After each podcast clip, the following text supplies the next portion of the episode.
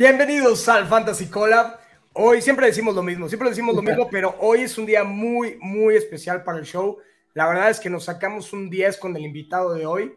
Eh, quiero darle una mega presentación. Antes de darle su intro, le doy la bienvenida a mi compañero, el señor Roble Valdés. Señor Roble Valdés, ¿qué tal nuestro invitado hoy? Muy rápido, así en una palabra. No voy a, no voy a spoilear, pero yo diría excelso es nuestro invitado. Excelso. Yo diría legendario, legendario, pionero. Eh, para mí este señor es el OG del fantasy fútbol en Latinoamérica. Eh, es alguien que estoy muy orgulloso de, poder llamar, ¿no? Eh, uno de las personas como mentores, ¿no? He podido compartir micrófonos con él, afortunadamente.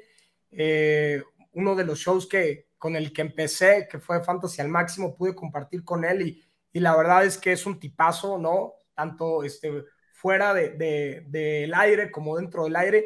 Y no, no esperemos más, hay que traer la el OG del Fantasy Fútbol, el señor Mauricio Gutiérrez. ¡Eh! Vean nomás. No, bueno. ¡Qué presentación, Katsuo! Ni, en mi casa me quieren tanto, canijo. ¿Cómo pues andan? Muchas gracias por la invitación, contento de estar aquí. Aquí en el Lab sí, aquí en el Lab sí. Sí, aquí, créeme, eres bienvenido, obviamente súper contentos de tenerte, ¿no? El abuelo decía, no, pues está cabrón, el Mau ya es una... Y sí es una persona muy ocupada porque me enseñó su agenda y más adelante la vamos a mostrar y está muy ocupado, pero a ver, queremos arrancar primero con, con este mensaje que recuperamos de las redes de Mauricio Gutiérrez, ¿no? Eh, me encantaría responderle a todos sus DMs para sus alineaciones de fantasy. Por favor, ya no los siguen, no les va a contestar chingada madre, pero nada más queremos dejar en claro algo, ¿no? Este es el calibre de justamente del OG del fantasy fútbol, ¿no? Cuando Mauricio Gutiérrez es el Costco del fantasy fútbol, el fantasy cola es la miscelánea de la esquina, ¿no? Entonces, deberíamos un paro, nosotros sí les vamos a dar el servicio personalizado por ahora, por ahora. Deberíamos de hacer servicio como en la tortillería, ¿no? Que van las tortillas ahí extras para que se las vayan preparando. Ahí vamos nosotros contestando las, este, las menciones del señor Mauricio Gutiérrez. ¿Cómo cuántas preguntas te llegan ahorita en temporada regular así al día? No tengo ni idea, son muchísimas menciones, especialmente cuando hago eh, dinámicas de Help Me Mau. Ahí sí se descontrola y me pesa mucho porque normalmente son dinámicas de media hora, una hora en la que estoy respondiendo así al por mayor preguntas. Y luego me encantaría como dar contexto de por qué estoy dando la respuesta. A veces no me da la vida y a veces más. Eh, Drake London, Curtis Samuel, eh, Garrett Wilson, eh, Pat Mahomes, punto. Y así de seco, pero prefiero responder, ¿no? A la gran mayoría que contestar pocas con, con más sustancia. Pero son, son muchísimas menciones, la verdad es que tampoco llevo cuenta, pero sí son muchas y a veces me pesan no poder responder todas. Ya deja tú los de DMs, que ya eso sí no lo respondo para nada, sino en mi timeline, o sea, las normales está bien complicado, pero también como dice el tweet, todo el contenido que estructuro tanto en NFL Fantasy en español como en Estadio Fantasy está hecho para que la gente tome sus decisiones basado en lo mismo que yo les hubiera dicho si me preguntan uno a uno. No, y pues para que vean, cuando eres el OG, ya puedes hacer eso y tienes las plataformas para hacerlo. Entonces, ya dejen en paz a Mauricio Gutiérrez y consuman más todos sus contenidos, por favor. Eso. O, hablamos de aplicaciones para becarios, ¿no? Que ya te pregunten así nada más y tú nada más contestes. Pat Wilson. Sí, de, hecho, parte, no de, quiero, parte no desarrollo... pero, pero Mau ya tiene sus becarios, ¿eh, güey? Ya, no, bueno, ya el equipo de NFL Fantasy en español y también el Estadio Fantasy ha, ha crecido eh, bastante y ese es parte del plan de poder crecer, de poder que la industria del fantasy fútbol en español crezca y darle espacio a mucha más gente, ¿no? Y como ustedes, que qué bueno que se animaron a hacer un, show, un programa y bienvenidos a esto de la generación de contenidos. No, muchas gracias. Oye, y hablando de justamente eso, queríamos que nos platiques un poquito de tus comienzos. Seguramente en pinches mil podcasts lo has platicado, pero queremos volverlo a escuchar, güey, y queremos saber de tus comienzos, ¿no? Porque seguro igual Mauricio Gutiérrez hacía el pinche fantasy todavía en hojas de papel, o sea, y, de dónde nació la idea. ¿Me, ves igual de viejo que el abuelo o qué? No, no, no, no. Ah, bueno. Ah, bueno. Ah, pero yo me tocó la era digital, Katsuo. Yo sí soy de era digital totalmente. Mucho más rústico de lo que tenemos ahora, pero sí, era digital. ¿Cuál fue el primer formato de fantasy que jugaste? Liga pública en fantasy.nfl.com junto a puros desconocidos que seguramente abandonaban la liga y yo ni me enteré, pero yo me sentía experto porque iba re bien. Yo seguramente era el único que le ponía atención a esa liga. Ya ves que las ligas públicas luego nadie las atiende, pero eso me sirvió a engancharme y a decir, ah, ok, está chido y, y me entretengo y puedo ganar aunque sea por el honor. Y luego tuve contacto con amigos en Guadalajara que empezaron a jugar fantasy. Entonces armamos una liga de amigos y ahí me volví, pero fanático del fantasy feo, feo, feo. o sea, feo en, bien. ¿Mandé? ¿Sigue vigente esa liga? Todavía sigue vigente. de hecho, tengo cinco años viviendo en Mexicali y todos los años viajo a Guadalajara el último fin de agosto, porque además el draft es presencial. Eso, chido. de, eso, de eso se trata este, Sí, este totalmente, porque además es de las ligas que más quiero y es muy competitiva y un draft presencial, de verdad, y siempre lo digo, quienes tengan la posibilidad de hacerlo, háganlo porque es una experiencia única en Fantasy Football. Así termina, en verdad, me imagino acá de... Algunos sí, yo no, yo no tomo mientras drafteo. Estás concentrado. Por ahí de la ronda 12 ya destapo una chela y ya después ni te quiero contar. Sí, pero, pero hay, hay amigos que sí terminan muy mal y empiezan a, agarrar defensas en la ronda 10 porque pensaron que eran 12 rondas y ya sabes lo que sucede normalmente e, en, ligas casuales. Oye, y en el tema de, en el tema de medios, ¿cuál fue el primer, la primera columna, la primera participación en un show? Cuéntanos, cuéntanos un poquito de eso. Mira, yo empecé, Katsuo, a escribir de NFL en un sitio que se llamaba gradacentral.com. Ya no existe. Duró como dos años y realmente era un hobby. Escribía una columna a la semana eh, que me servía para despejar la mente de, la chamba y demás. Yo ya estaba muy metido en el fantasy como jugador. Ya jugaba probablemente en cinco o seis ligas y consumía mucho contenido de fantasy en inglés. Y tuve mi momento de revelación de decir, nadie está generando contenido en español y, va a llegar el boom eventualmente de las ligas de fantasy en México y Latinoamérica, porque normalmente nos permea, ¿no? Lo que sucede en Estados Unidos, sobre todo en esos deportes como NFL, MLB, NHL menos, pero NBA también. Y entonces dije, ah, me parece una buena idea empezar a escribir de fantasy fútbol. Y estos cuates en grada central se querían deshacer de la página, me la quisieron dar, pero yo quise dar otro giro y me encargué de contratar a un desarrollador web para crear estadiofantasy.com y así empecé, así empecé eh, a escribir. Antes era puro, puro artículo. De mis primeros artículos fue ¿Por qué Toby Gerhardt iba a ser un league winner? a la madre, güey. O sea, empecé bien, pues, ¿no? Empecé con, puro es Stanford, Es Stanford y, era el de Stanford, ¿no? Era el Stanford que jugaba en los Jaguars. el el falso Christian McCaffrey que nunca Exacto, exactamente, exactamente.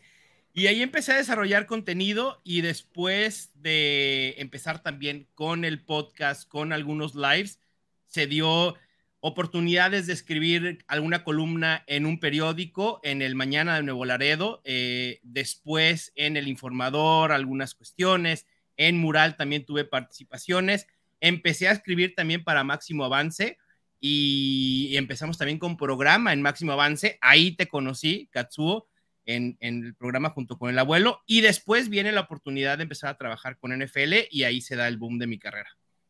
No, pues estamos muy contentos contigo y orgullosos de justamente de que seas este pionero y esta punta de lanza en el mundo del fantasy fútbol, porque como bien dices, es algo que simplemente se está multiplicando, pero como si fuera COVID esa madre. Entonces, Sí, muchas gracias. La neta, muy, muy honrado y, también, pues con mucha responsabilidad de seguir abriendo puertas y de picando piedra para los que vienen detrás. E, esa es la realidad. Me toca ya esa responsabilidad. Hoy por hoy también tengo la posibilidad de participar en las narraciones de Game Pass en algunos eh, domingos en NFL y hablar de fantasy ya en una transmisión oficial también es un parteaguas que va a abrir muchas puertas eventualmente. No, pues estamos súper agradecidos todos los que venimos ahora sí que este, detrás de, todo eso y intentando también. La miscelánea del Fantasy Collab. Por algo se inicia, Katsuo. Así, así. Eso, Yo no sabía ni cómo editar un podcast para que me entiendas. Y cuando empecé a hacer lives, empecé con OBS y era un poco más complejo de lo que hoy tenemos con, con otras herramientas, pero de todo se aprende y, ahí está YouTube tutorials, no se rajan nunca. Eso, eso. Pero bueno, no podemos ignorar que aquí tenemos una, una rivalidad eh, dentro de la. Sí, ya, ya estoy viendo tu gorra. sí, sí, sí, sí, Ya estoy viendo yo el casco por ahí atrás. y, este, y bueno, ya es bien sabido, pero yo quiero saber si sí van a levantar tus Titans o no, porque los Colts tengo, tengo varias excusas para el mal inicio de la temporada, pero los Titans. Yo no tengo excusas para el mal inicio de los Titans. Yo lo, lo vi venir de una manera, pero de que ya conozco mi equipo. La baja de AJ Brown primero me pareció una baja muy sensible, que por más que eligiéramos a Traylon Burks y que el perfil que tenía, AJ Brown es de esos receivers irreemplazables, y creo que lo estamos viendo. Después, las bajas en la línea ofensiva me preocupaban aún más, sobre todo cuando teníamos a Derrick Henry como punta de la ofensiva, ¿no? E-, es el alma ofensiva y sin una línea ofensiva buena iba a ser complicado. Y luego las bajas a la defensa y las incógnitas con Ryan Tannehill.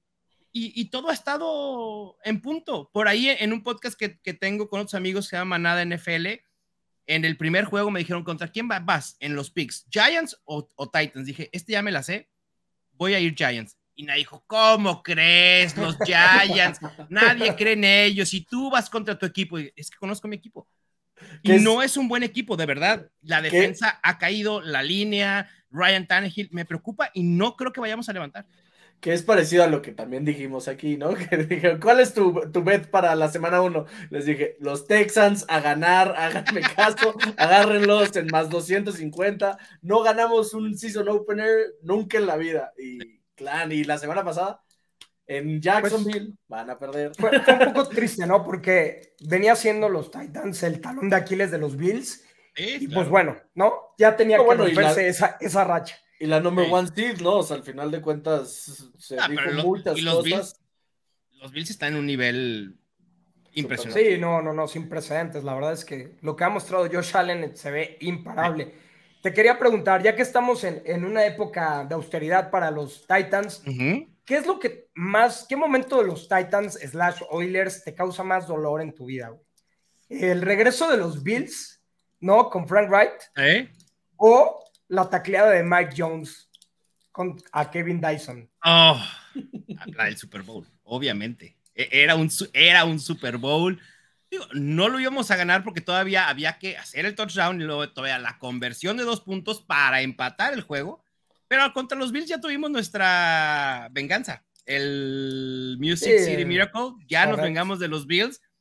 De lo otro, no nos hemos recuperado. Y no sé cuándo vuelvo a ver a los Titans en, un Super Bowl. Traía una rachita en deportes muy buena con el Atlas campeón, los Braves campeones, el Avalanche campeón. Dije, bueno, a lo mejor los Titans me la. Ya se vienen los Titans. No, no, no. ¿Y por qué? Y, digo, ¿por qué los Titans? Ya que, ya que estamos en eso, ¿por qué escogiste? ¿Por qué los Titans? Porque. Bueno, mi familia era muy de ir a, a Texas, de visitar Texas cada año. Y en un viaje a Houston, mi papá y mi abuelo dicen, ah, vamos al estadio a ver a los Oilers, nada más porque no, hay, no hay otra cosa que hacer y está chida la experiencia. Y ahí ese juego fue un home opener en semana 2. Estoy hablando de finales de los 80s, principios de los 90s, principios de los 90s más bien. Eh, y el estadio, creo que había un evento especial para, no sé si era el Ring of Honor de Earl Campbell, no me acuerdo qué era, pero estaba Earl Campbell, jugaba Warren Moon el estadio se caía, todo azul, los cantos, la, la canción de Houston Oilers Number One. A mí el casco ese de la torre petrolera me fascinó desde morrillo y me quedé con ese equipo. Es una gran razón, creo que es una gran anécdota, coincidimos todos. La neta. Y qué envidia, la neta, que esa fue tu primera experiencia. Luego tuve la disyuntiva de decirle a los Titans o no, la neta. Y el punto fue cuando decidieron no borrar absolutamente nada de la historia. No, todavía le voy a los Titans, claro. Todavía le voy a los Titans. Cuando deciden no, borrar la, historia. pues, por... No, ya, ¿qué va a seguir? soy, soy Titan y punto. Y hablando de justamente esos Oilers, te tengo una, una pequeña dinámica muy rápida, ¿no? El start bench cut de corredores que pertenecen Oilers y Titans. Ahí te va. No me hagas esto, Katsu. Derrick Henry, Earl Campbell, Eddie George. Me hagas esto. ¿Quién es, el, ¿Quién es el titular? ¿A quién sientas y a quién cortas de esos tres? Earl Campbell es titular, pero indiscutible, pero y ni, ni pensar en otro. Earl Campbell es toda una institución en los Oilers. Seguramente aquellos que le van a los Titans, que son mucho más jóvenes que yo, van a decir Claro. que, Bueno, por pues que supuesto que. Derrick Henry- Y otros van a decir, ¿por qué Eddie George y por qué no está Chris Johnson aquí? Pero bueno, Earl Campbell start, Eh, me van, me van a odiar muchos fans de los Titans. no, Bench, no. Eddie George, y voy a cortar Ok. a Derrick Henry. Ok, Epa. muy bien. No, yo La, creo que. la nueva generación te va, te va a llover. Sí, claro, totalmente. O sea. Chris Johnson creo que, o sea, sí tuvo la temporada de las 2000 yardas, pues, pero ya. pero ya, ¿no? O sea, no creo que entre como que tenga esos legados, porque bueno, Derrick Henry, y es el que estás cortando, dejemos en Ujú. claro, también ya tuvo su temporada de 2000 yardas, ¿no? Sí, no, por supuesto. Y es una bestia y, y- y será uno de los. Es el tercer mejor running back que ha tenido esta franquicia, uno de los mejores jugadores, la cara de la franquicia en los últimos dos, tres años. Y seguramente lo veremos, no sé si en el Hall of Fame, pero seguramente en el Hall of Fame de Tennessee Football y de Titans y demás. Ahí estará. No sé si alcance para retirar su número, pero hablar con Earl Campbell y, y lo de Eddie George, que Eddie George fue una época en la que yo crecí queriendo mucho a, a- a los Titans y a los Oilers, me, me cuesta mucho trabajo. ¿Quién, Dejarlo ¿quién fuera. tendrá los quads más grandes? Este, ¿Saquon Barkley o, o Earl Campbell? No, yo creo que Earl Campbell, ¿no? Earl Campbell, ¿no? Por mucho, Sí, yo fácil. creo, ¿no? Eso. Creo que en, en general, nada más hablando de generaciones de, de atletas, creo que era, era más, tendía más a lo robusto. Pero bueno, ¿no? Sí, Mejor, además. En vez de hablar claro. de muslos de, de hombres, vayamos a, allá a Fantasy Football para que resolverle tuviste cosas que a, a la meter. gente. a- ¿Quién lo metió a colación? Bueno, exacto. Seguimos con los Titans, más o menos. Juguemos a momento de pánico. ¿Quién te preocupa más, Derrick Henry o Zeke Elliott? Me preocupa más Ezekiel Elliott por la ofensiva en general de los Cowboys, ahora sin Dak Prescott, por lo menos en el futuro cercano, y porque está enfrascado en un comité con Tony Pollard. Esa es la realidad. Por más que Jerry Jones diga que Ezekiel Elliott eh, debe ser el número uno por amplio margen, Mike McCarthy ha demostrado que esto es un comité y la utilización con Zeke Elliott y Tony Pollard está ahí. Los números periféricos de Derrick Henry se ven como que también pueden ser un comité. Si tú ves snaps jugados, to porcentaje de toques, vas a ver que hay una eh, paridad con Dontrell Hillard, con eh, Hassan Haskins, pero se debe a la debacle que sucedió en Monday Night Football, donde los Titans colocaron a todos sus suplentes. Derrick Henry sigue siendo caballo de batalla y seguirá teniendo arriba de 25 toques por juego. Creo que va a ser menos productivo y menos eficiente que en otros años, pero me preocupa muchísimo menos que sí que Sin miedo Oye. contra los Raiders este fin. eh, sí, me parece que es top 10 por volumen. Oye, y, y Zeke contra los Giants, ¿sit? ¿De Ah, depende de las opciones, Katsuo, pero sí lo pudiera considerar, ¿eh? Ah, Pudiera digamos, considerar- tengo, a ver, te- te- pongamos rápido unos ejemplos muy rápidos. Tengo a Damian Pierce en la banca. Prefiero a Damian Pierce. ¿sí?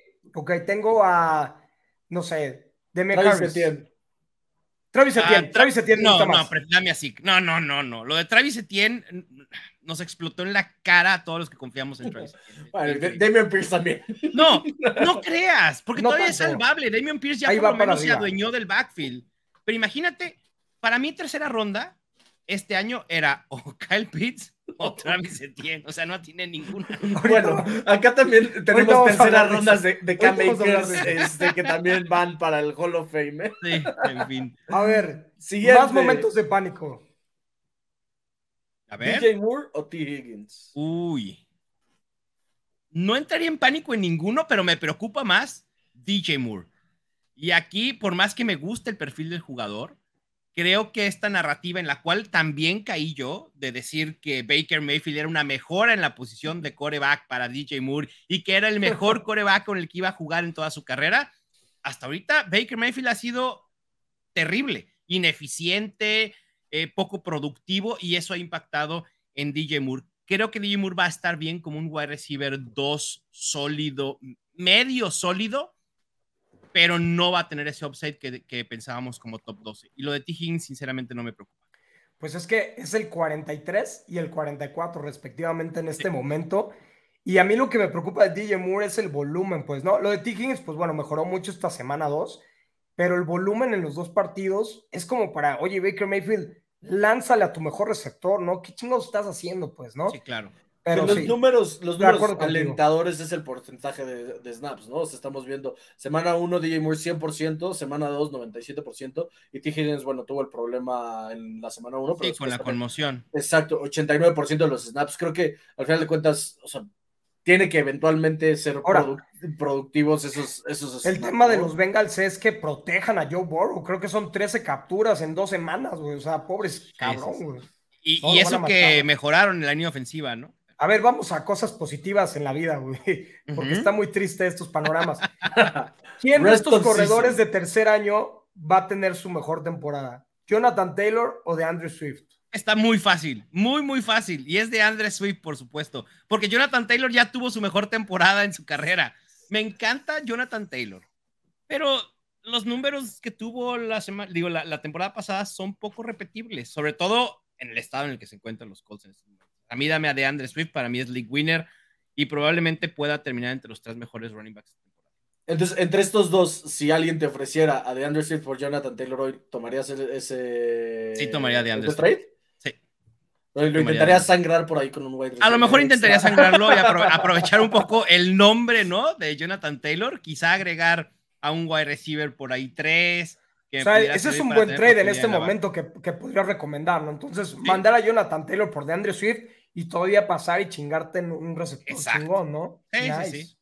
Sí, me, no me preocupa Jonathan Taylor, creo que Jonathan Taylor va a estar bien, ¿no? Eh, como un running back top 5, top 8, pero creo que va a tener mayor fluctuación de la que vimos el año pasado. Lo que me encantó fue el volumen en la semana 1, pero en la semana 2, ¿eso qué onda? Pues, o sea, ahí bajó demasiado. No podemos, no podemos tomar en cuenta los juegos en Jacksonville para los Colts. Eso, hay que tomarlo con un asterisco. Sí somos un desastre, sí, pero en, Jacksonville siempre juegan mal.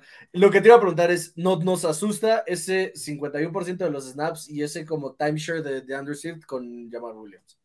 A mí no me preocupa porque los toques importantes los está teniendo de Andrew Swift, salvo los toques en línea de gol, donde sí Jamal Williams tuvo mayores oportunidades, pero de Andrew Swift es el claro running back en terceras oportunidades, en ofensivas de dos minutos o ofensivas en serie está de Andre Swift, ¿no? Y son esas jugadas explosivas que pueden darle un plus a, este jugador y, catapultarlo al estilo de lo que pasó con Eckler el año pasado.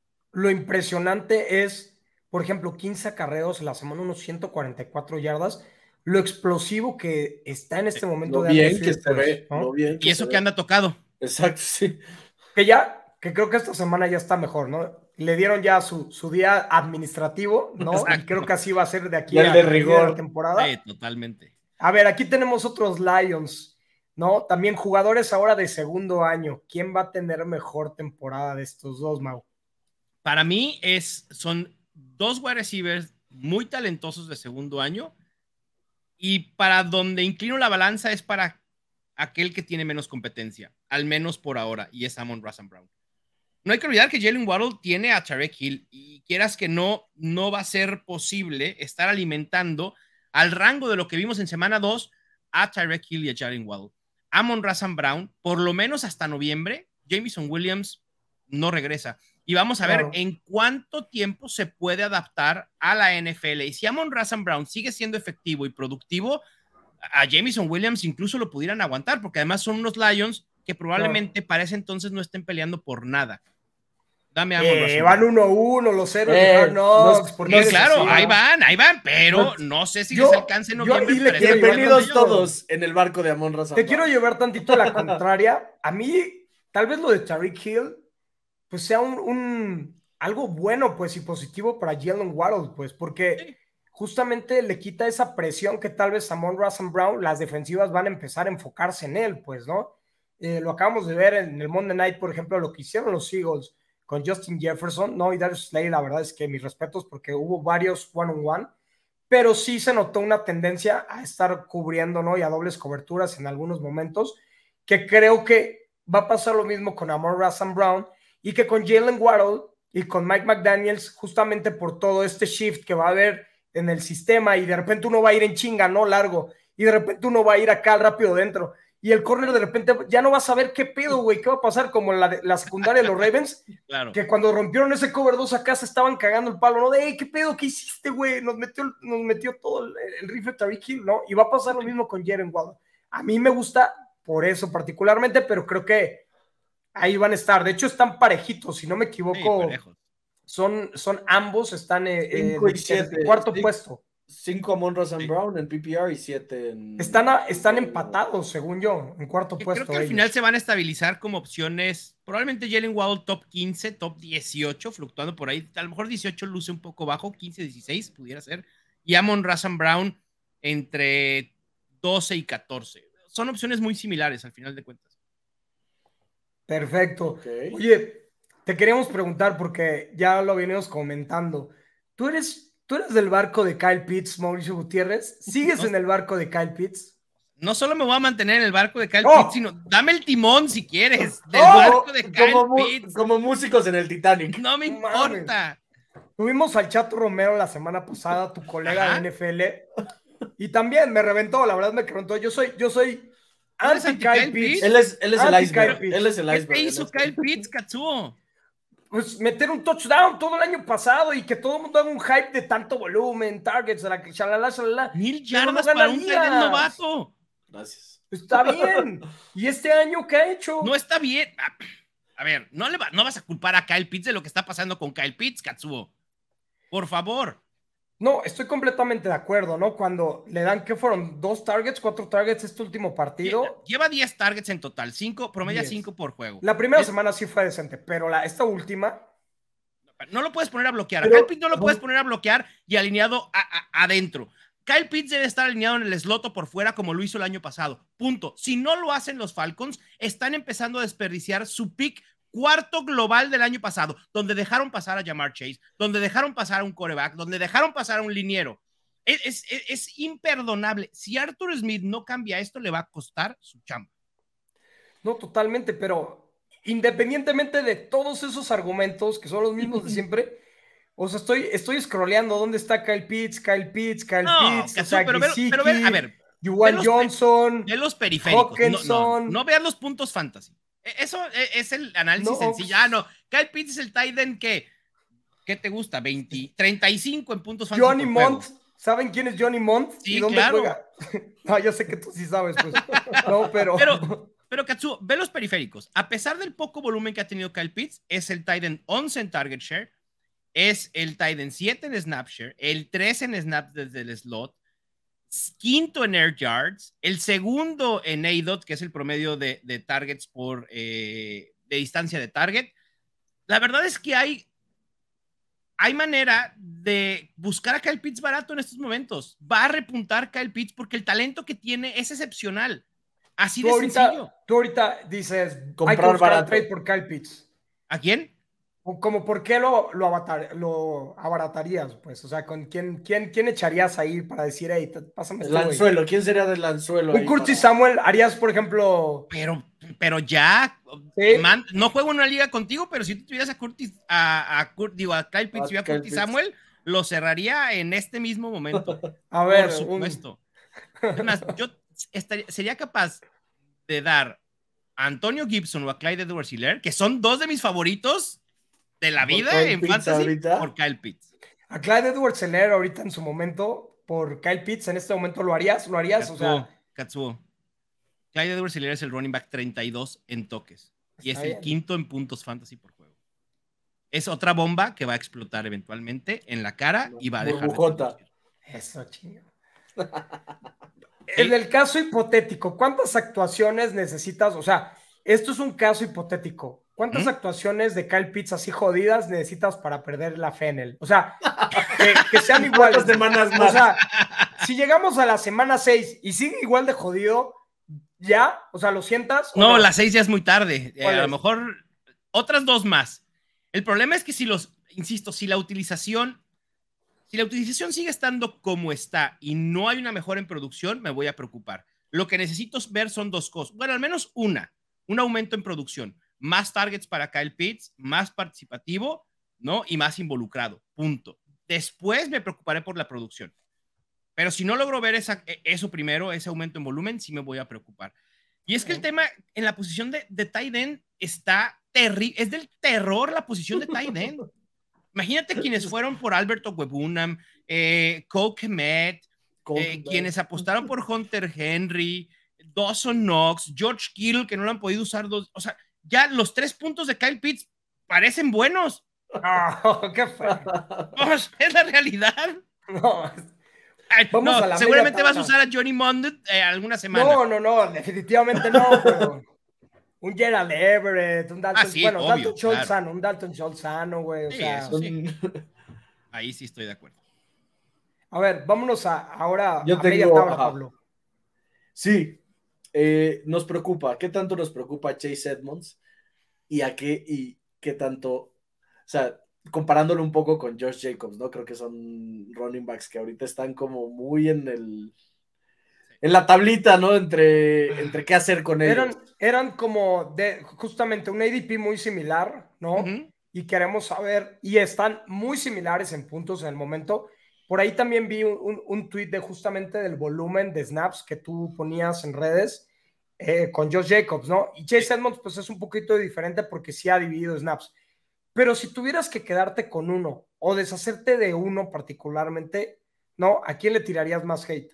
Ah, no quiero tirarle hate a nadie, pero no, Chase sí, aquí, Edmonds, aquí. Chase el, el, Edmonds, el el Chase anticatsuo. Edmonds, Chase- si yo soy anti-Katsu y siempre, desde que teníamos el programa, así era. Porque Katsu me llevaba para tirar hate y yo siempre decía, no, no, no, a nadie le voy a tirar. Siempre Está bien, dinos, dinos a quién bueno. amarías más, pues no pasa nada. Ok, a- amé mucho a Chase Edmonds. Sobre todo, previo a la temporada, yo decía, Chase Edmonds va a ser una joya. Semana uno dije, uff, busqué a Chase Edmonds al por mayor en todas mis ligas. Y después de lo que vi en semana dos, dije, no puede ser posible. No puede ser Es- posible que es- este, Chase Edmonds es tu mic, como yo, Mika Makers, güey. Yo creo. Sí, totalmente. Eh, lo que vi, obviamente, y no, no de Chase Edmonds, sino de la utilización de los Dolphins. Increíble la poca participación, lo poco productivo en un juego en el que los Dolphins generan 42 puntos a la ofensiva.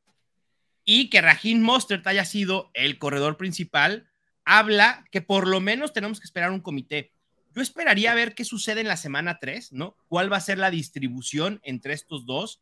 Si McDaniel eh, pone a jugar a los dos un tiempo similar o si va a ser un juego, un juego, dependiendo la lectura que él le dé y lo que quiera de esta ofensiva. Y por eso me preocupa muchísimo Chase Edmonds. Y del otro lado, Josh Jacobs me preocupa menos. Los números de utilización de Chase Edmonds son muy buenos.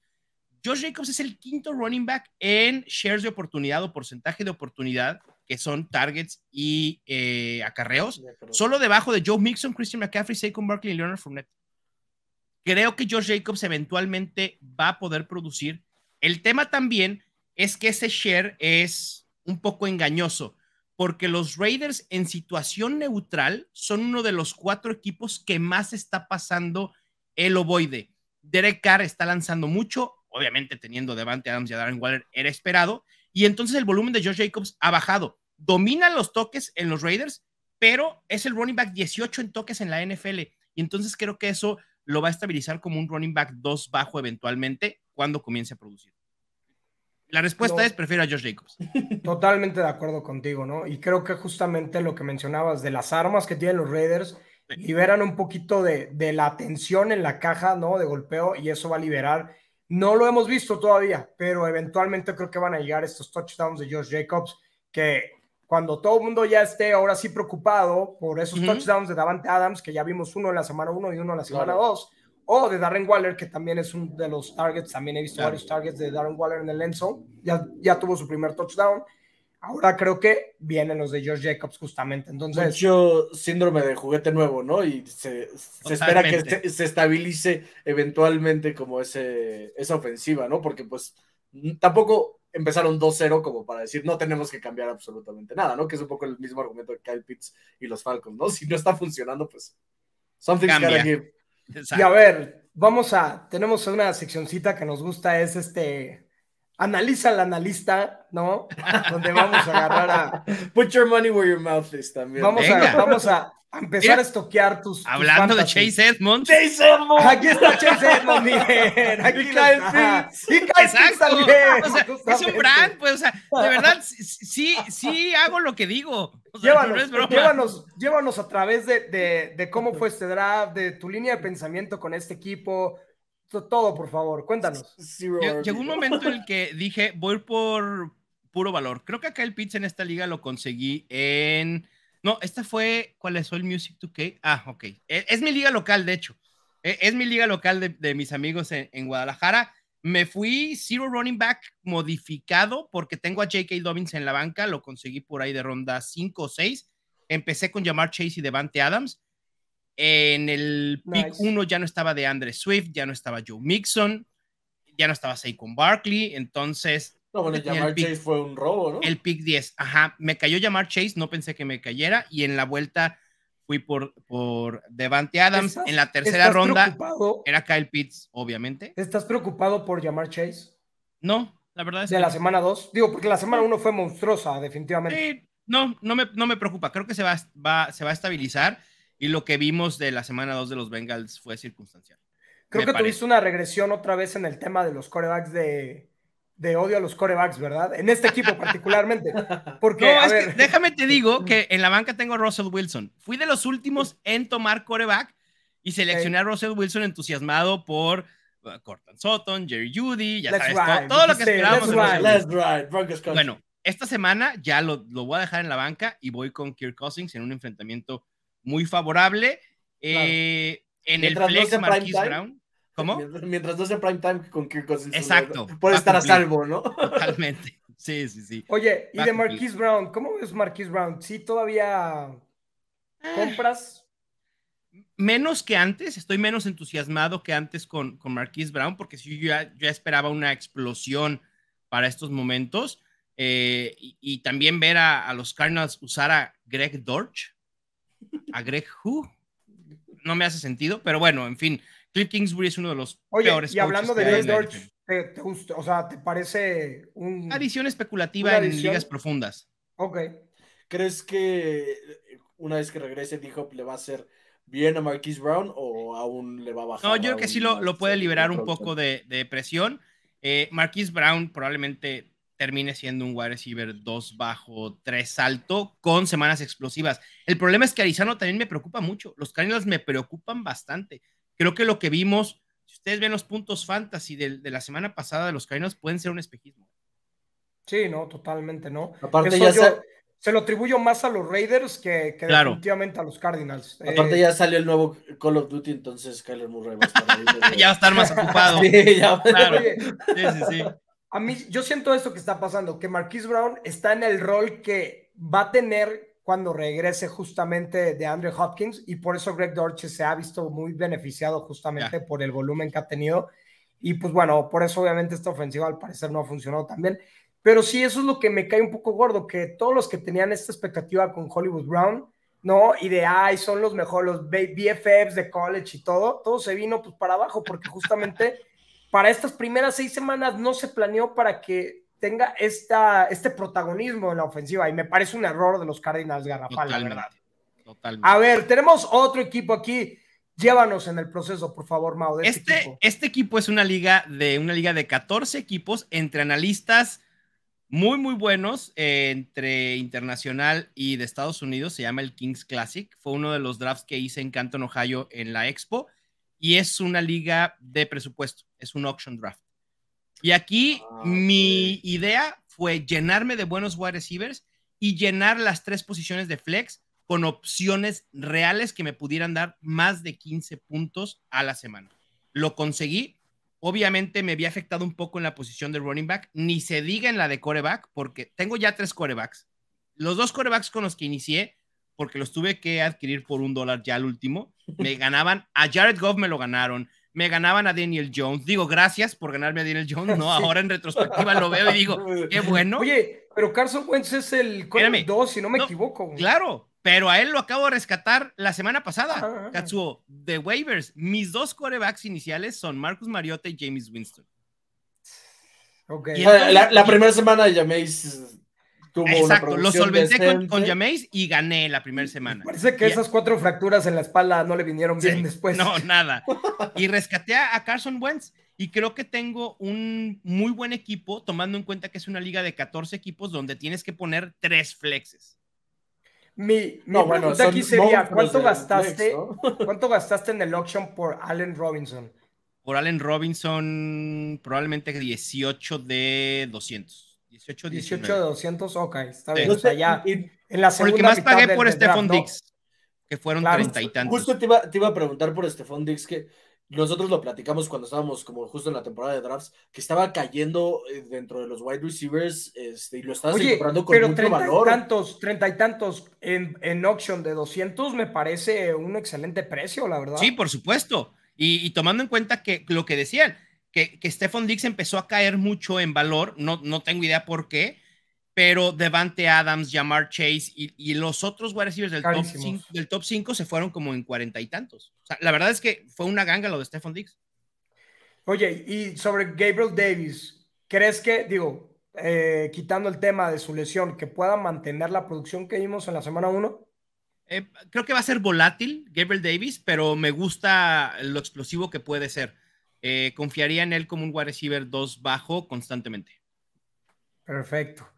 Pues bueno, hoy es juevesito, ¿no? Entonces tenemos partido, no el más atractivo, la verdad, definitivamente que no, no, Va a estar bueno, va a estar bueno. no es el más atractivo. Pero a ver, Pablo, por ahí tú, tú veías algo en redes de Mauricio Gutiérrez. Sí, y esto me interesa porque yo tengo por aquí a, a Deontay Johnson en una liga este, Dynasty y es uno de mis, de mis pilares ahí, este, que es el único wide receiver con más de 20 targets y sigue sin ser un top 3 en puntos fantasy, ¿no? Eh, también un poco como en esta misma dinámica nos empezamos a preocupar, estamos tranquilos, eh, es el coreback. Es el coreback. es el coreback. Recuerdo cuando, antes de iniciar la temporada, había gente que decía, no, bueno, pues es que Ben Roethlisberger no, no tuvo su mejor año en su último año, y estoy de acuerdo, pero no pensábamos lo que nos esperaba con Mitch Trubisky. Había gente que decía, no, los Steelers van a estar mejor con Mitch Trubisky de lo que estaban con Ben Roethlisberger. Eh, no, perdón, pero, pero eso no, no es cierto y lo estamos viendo, y es justo lo que está pasando con Deontay Johnson. Es una ofensiva que está siendo inefectiva y esto ha afectado a Deontay Johnson y ha afectado a Chase Claypool. Pat Fairmouth parece ser que está en, en, en otro apartado diferente y él no le afecta, porque obviamente eh, el target share es inmenso. No me preocuparía con Deontay Johnson. Creo que es una oportunidad para, para adquirirlo barato, ¿eh? porque la utilización ahí está. Por ejemplo, Hablando eh, de... y, y lo de justamente Dionte desata Ujú. esta pregunta. Tenemos nuestra línea de over-under de partidos de Trubisky como titular. Cuando estuvo Arturo Carlos, la pusimos la línea en 10.5. ¿Y qué fue, Pero- Arturo? Pero este, él, él sí dijo over, ¿no? Dijo over, ¿no, Pablo? Si no me equivoco. Pero eran ocho, ocho y medio, ¿no? Creo que eran ocho y medio. Era ocho y medio, dijo- creo. Pero lo- bajamos Porque la por ahí, por está la, la bye week, justo creo que bye week es el la 9, la semana 9 y dijo, yo creo que después de, Tiene razón. después de su bye week ya. Bajamos la línea a 6.5. Over-under por, por sus performances últimamente. La línea ahora está en 6.5. Over-under partidos de titular de Trubisky. ¿Cuándo vemos a Kenny Pickett? 6-5 me parece bajo todavía. Voy a ir al over. ¿Vas al over todavía? Ok, Sí. ok. Todavía. 8-9 ya puede ser interesante, pero 6 y medio creo que todavía aguanta. La, a Trubisky. ver, la original de ocho y medio que habíamos propuesto.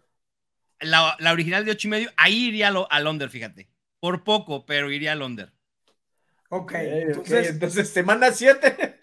Eh, preparen, preparen verdad, a Kenny hace- Pickett hace razón. Superflex Dynasty. hace razón Sí. lo, lo, del, lo del bye, ¿no?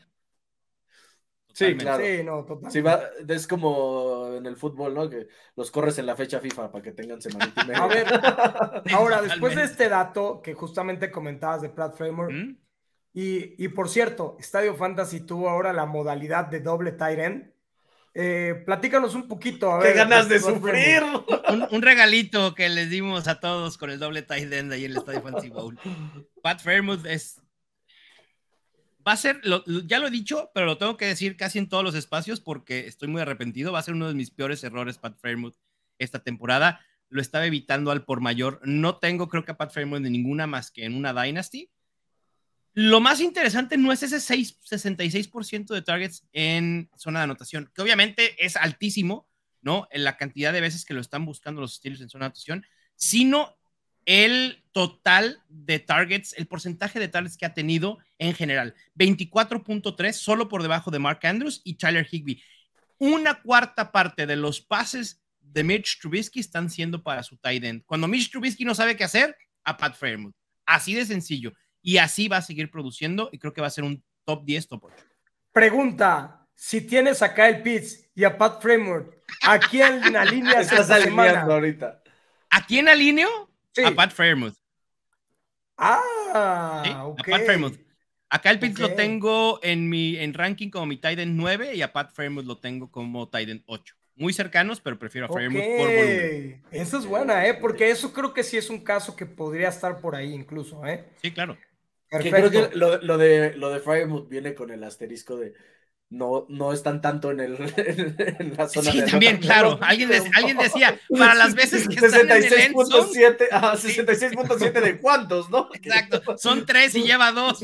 Exacto, sí. Fuera, Oye, fuera dos. Knox en los Bills, pues bueno, Exacto. compra todo, ¿no? Aquí, aquí en el, en el collab nos gusta cerrar con unas apuestitas, ¿no? Ya Venga. viene el Thursday Night Football, ya el jueves hace sed, la verdad, y con unas apuestitas, meterle emoción al partido.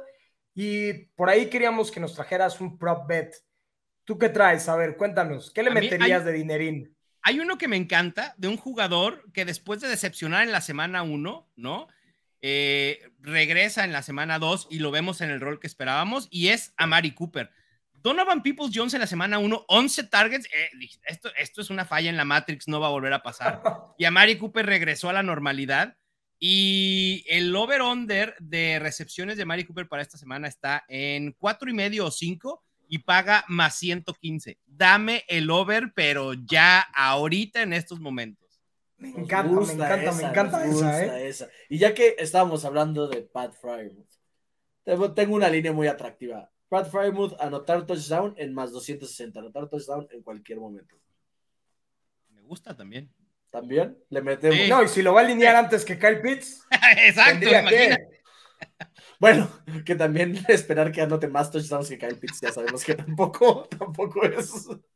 A ver, Sí, pero yo, yo no le quiero hacer el feo a los, a los Browns tampoco, porque también juegan. Yo tengo la de Jacoby Brissett, el over punto cinco, pero intercepciones, que paga más 110. Eso está muy fácil. ¿Cómo ¿Les gusta o no? Claro También que me está gusta. buena, pero en línea positiva, claro que sí. Mi- Sí, mi más Jacoby 110 Brissett. intercepción Jacoby Brissett con esta defensiva de los Steelers que creo que muy decente, la verdad. ¿No? Sí, ¿Me claro. gusta? ¿Les gusta? Se Por arma. supuesto. O Yo super sé- over. Yo saben que creo que va a ser un partido bien feo, la verdad. No es por, no es por Es que es este, jueves también. decirle, jueves. ajá, no es por decirle a la gente que le apague, que, pero yo me voy a ir under de cuatro y medio touchdowns, conservador en menos 138. Y me me gusta parece. también, ojito, con el money line de los Steelers en los 175. Si no quieren arriesgar tanto, eh, los Steelers a cubrir han cubierto en cinco, cinco de los últimos seis contra los Browns. Y en este matchup, el underdog 4 y 0 contra el spread en los últimos cuatro. ¿Y cómo está la línea? ¿Cuántos, Ajá. ¿cuántos puntos? La línea 4 y medio Cuatro y cuatro medio a favor de Browns. de Browns, sí. Correcto. Oye, y a ver, yo les tengo una más con Nick Chubb. Nick Chubb, número, el corredor número uno ahorita en Fantasy Football, en puntos. Nick Chubb anota el primer touchdown. Esta es más 475. ¿Cómo ven esa? Está tough, pero. El primer touchdown. no sé. Primer touchdown del partido, Nick Chubb. No, no. un- No lo sé. A mí, yo voy, a decir, voy a decir otra para meter ahí un 100 que va a pagar mucho seguramente y seguramente la van a perder, pero prefiero arriesgarme. Voy a poner David Njoku primer touchdown. David, David Njoku, David. Njoku primer touchdown del juego. Ok, ahorita. A ver, digo- ¿cuánto, cuánto paga eso? Eso está. Pagar eso debe pagar, pero. 600 o algo más, así, más 2000, güey, debe de pagar, güey. A ver, David Onjoku más 1300. ¿Qué hubo? Ándale. Más 1300. No, pues ahí sí ya. Lo ganas, te apagas la Te tele te, y te- y te vas listo. a algún 100 lado. a- pesos a Mauricio, de- a, a David Onjoku de- con la recomendación de Mauricio Gutiérrez Y Ahí si me no, pasan la el 10%. Vez cuando, cuando, cuando lo veas, se las voy a cobrar en especie en cervezas. Venga, me agrada. A ver, eh, pues básicamente, señor Mauricio Gutiérrez, no te queremos quitar más tiempo. La verdad, un honor tenerte aquí. Un honor este, que te des el tiempo para las misceláneas de, del fantasy fútbol. Siempre, siempre cuando el Costco y el Walmart del Fantasy Football conoce y apoya estas, estas tienditas, hace el servicio social. Y la verdad es que eh, no, no cabe como mis palabras para decir la admiración, ¿no? Y todo lo que sentimos por, por todos tus contenidos, que justamente aquí los vamos a mostrar. Les decíamos que íbamos a mostrar la agenda de Mauricio Gutiérrez para que más o menos se den un quemón y vean dónde pueden encontrar sus contenidos, ¿no? Y mejor que nos platique el mismo, Mau. Ah, ahí está la agenda. Todos los días, excepto el sábado, hay contenidos a desarrollar. Eh, son artículos, videos en Twitter, eh, podcast, ya sea Los Fantásticos en NFL Fantasy en español o el Estadio Fantasy Podcast, con tres eh, episodios semanales. Hay muchísimo de donde de verdad aprender, informarse, no se pierdan ninguno, vale la pena que estén al pendiente. Dos shows también en vivo, el Waivers los martes y Reporte Fantasy en Estadio Fantasy y el show del domingo en el canal de YouTube de Mundo NFL, previo a los juegos, diez y media de la mañana para hablar de jugadores a seguir lesionados y obviamente responder algunas dudas de último minuto. No, hombre, pues muchísimas gracias, Mau. De verdad, estamos, pero honrados de tenerte y obviamente que, que puedas formar parte este, del Fantasy Collab. Esta es tu casa. Bienvenido. Ojalá y después nos puedas dar otra, eh, un día que los Titans sí ganen y que nada, que poder platicar de cosas positivas de los Titans, poder tenerte, pero no, muchas gracias por, por de verdad darte un tiempo para el collab. Armamos algo de Rivalry Week, a ver qué. Sí, exacto, pudiera hacer algo. Eh, al cabo nos enfrentamos dos veces al año, seguramente podemos organizar algo. Apuesta, apuesta de gobernadores, ¿no? Así como. Ándale, claro. y como en serie mundial. Sí, totalmente. No, muchísimas gracias por la invitación. La verdad es que disfruté mucho, me divertí bastante, muchísimo éxito en su proyecto. Me da enorme gusto ver que más proyectos de fantasy surjan eh, en la comunidad y les deseo todo el éxito. Lo único que les digo, constancia buena vibra y les va a ir bien chido. No, muchísimas gracias, Mau. Y de eso se trata justamente el collab, de sumar, de traer a los invitados, ¿no? Y sobre todo a estos verdaderos expertos como Mauricio Gutiérrez, que justamente no, no solamente pionero y el OG del fantasy fútbol, sino de verdad eh, un talento que va a marcar un hito, ¿no? Un antes y un después en el fantasy fútbol en habla en español. Y eso de verdad, se, o sea, se, se dice muy fácil, pero el camino que has llevado, la carrera que has logrado, es de verdad súper admirable y nosotros, créeme, todos vemos hacia arriba y eres de verdad el OG justamente del fantasy fútbol en español y aquí siempre, ese va a ser aquí tu, tu justamente tu sobrenombre, el OG del fantasy fútbol. Entonces, muchas gracias. Mauricio, muchísimas gracias. NFL OG, ya. Esta es tu casa, el collab. Esto fue Fantasy Collab, señores. Chéquense el Thursday Night Football.